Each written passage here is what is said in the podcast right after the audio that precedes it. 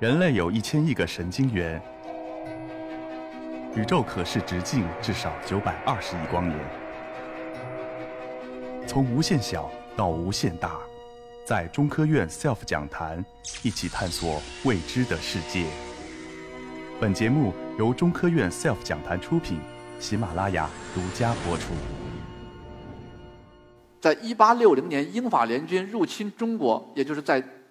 攻击北京城之前的最后一战，也就是今天的八里桥之战的时候，镇守八里桥的是清王朝最为精锐的部队，由森格林沁指挥的三万蒙古骑兵。他们的对面是几千英法联军。这次作战很有意思，我们在史书上看到英军中其中包括两个火箭支队。在这次作战开始的时候啊，英军率先使用火箭，从最远的射程，也就是大概在两千七百米以外。向清军发动过射击，那个时候的火箭杀伤力并不算强，然而这样的火箭爆炸对于清军骑兵的战马却具有异常的震慑作用，所以这场战争呢，以最后英法联军阵亡和受伤几十人的结果匆匆的告终。英法联军攻克八里桥，打开了北京城的最后一道门户。我们看到的这枚奖章呢，其实就是当时法国皇帝拿破仑三世。颁发给法国官兵的纪念品，这枚奖章也是我本人的收藏品。它上面刻着几个名字，其中一个就是八里桥。当时英法联军在中国战场一共打了四仗：第一仗大沽口登陆，第二仗张家湾之战，第三战就是八里桥，也就是火箭之战，第四战攻克北京。我们看到近代科技具有如此强悍的力量，有那么多的原创的 idea。我们今天回过头来看，你会发现他们都来自中国，但是。我们的创新从历史的脉络来看，更像是灵光一现；而西方的创新，我们今天看起来更像是步步为营。这是我们中西方文化和历史上从近代的眼光看来一个重要的差异。从英法联军打进北京城又过九十年，这九十年间是西方科技迅猛发展的九十年，但是对于中国却是挫折、战乱、变迁的年代。到了一九四九年，也就是新中国成立那一年，飞过天安门城楼的十七架飞机中，没有一架是中国人自己制造的，全部是外国货。从那一时刻起，中国的国防就面临着巨大的压力。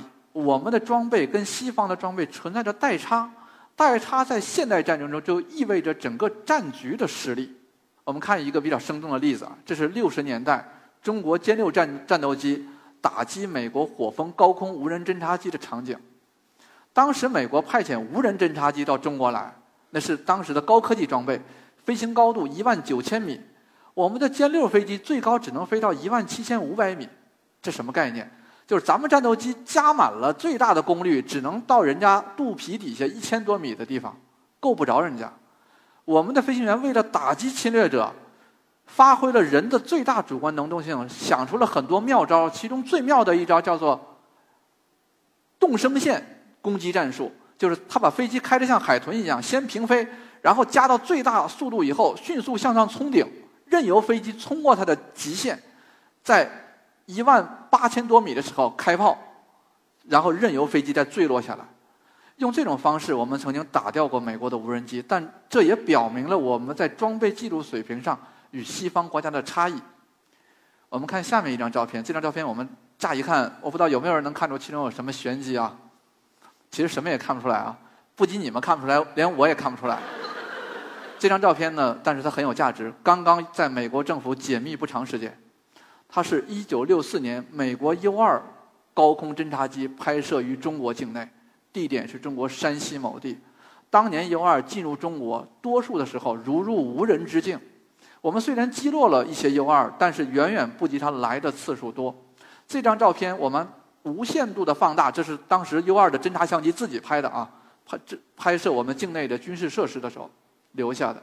当无限度的放大，你会发现一个惊人的事实，让人惊讶也让人感叹。我们看一下，当这张照片无限度的放大的时候，它是一亿像素级的照片。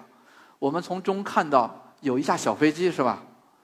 那架小飞机是当时中国空军某部的歼六飞机，我们的飞行员在下面正。尽最大的努力，开着歼六在下面奋起直追。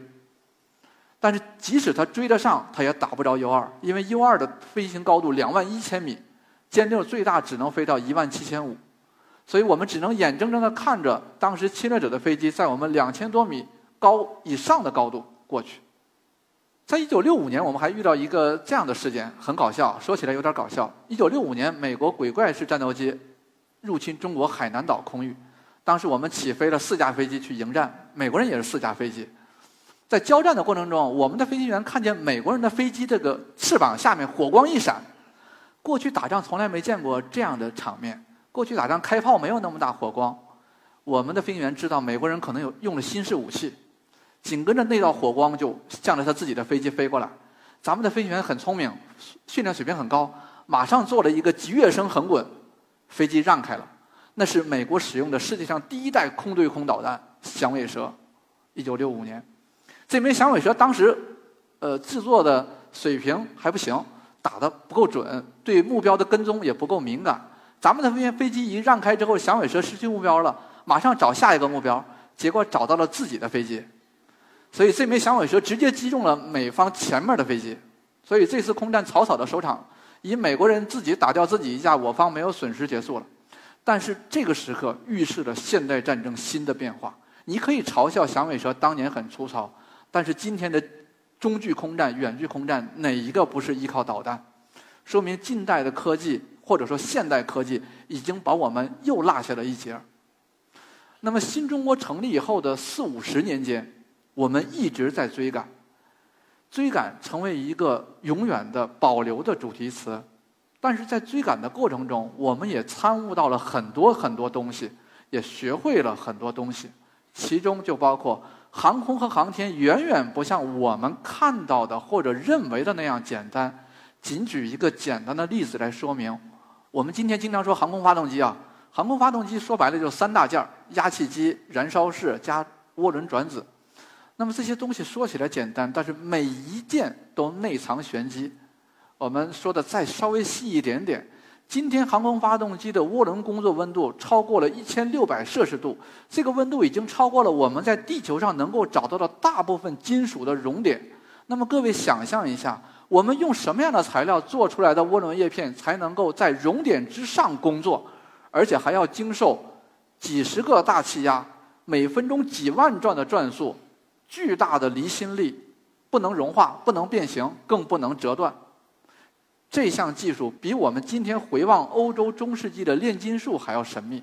西方有这么一句话，说想做好航空航空发动机的热端部件嘛，我打个比方啊，就是用一把冰做的勺子去搅拌一锅热汤，要把汤搅匀，勺子还不能融化。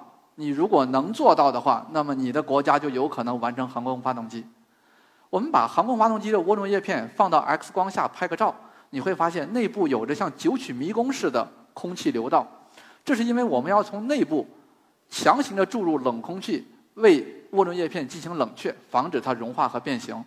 也就是说，叶片工作的时候，外部的温度是一千六百度，但是内部只保持着几百度的高温。咱们再想一想，这么复杂形状的叶片将如何制造？没法铸造，所以它里面因为有中空的行腔，这是今天人类冶金和铸造工艺中最高的顶点。到今天，没有任何一个国家会向自己的盟国透露出涡轮叶片的金属成分和铸造工艺。我们曾经认为航空航天这样的东西应该是有一本武功秘籍的啊，就像是武侠小说里告诉你这本是如来神掌，那本是九阴真经，拿回家练去吧。但事实上，航空航天当我们追赶了五六十年之后，我们发现。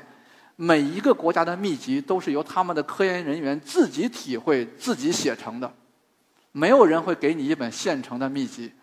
我们今天中国拥有这样的航空发动机热端部件，完全是由于我们的科研人员自主创新、自己参悟的结果。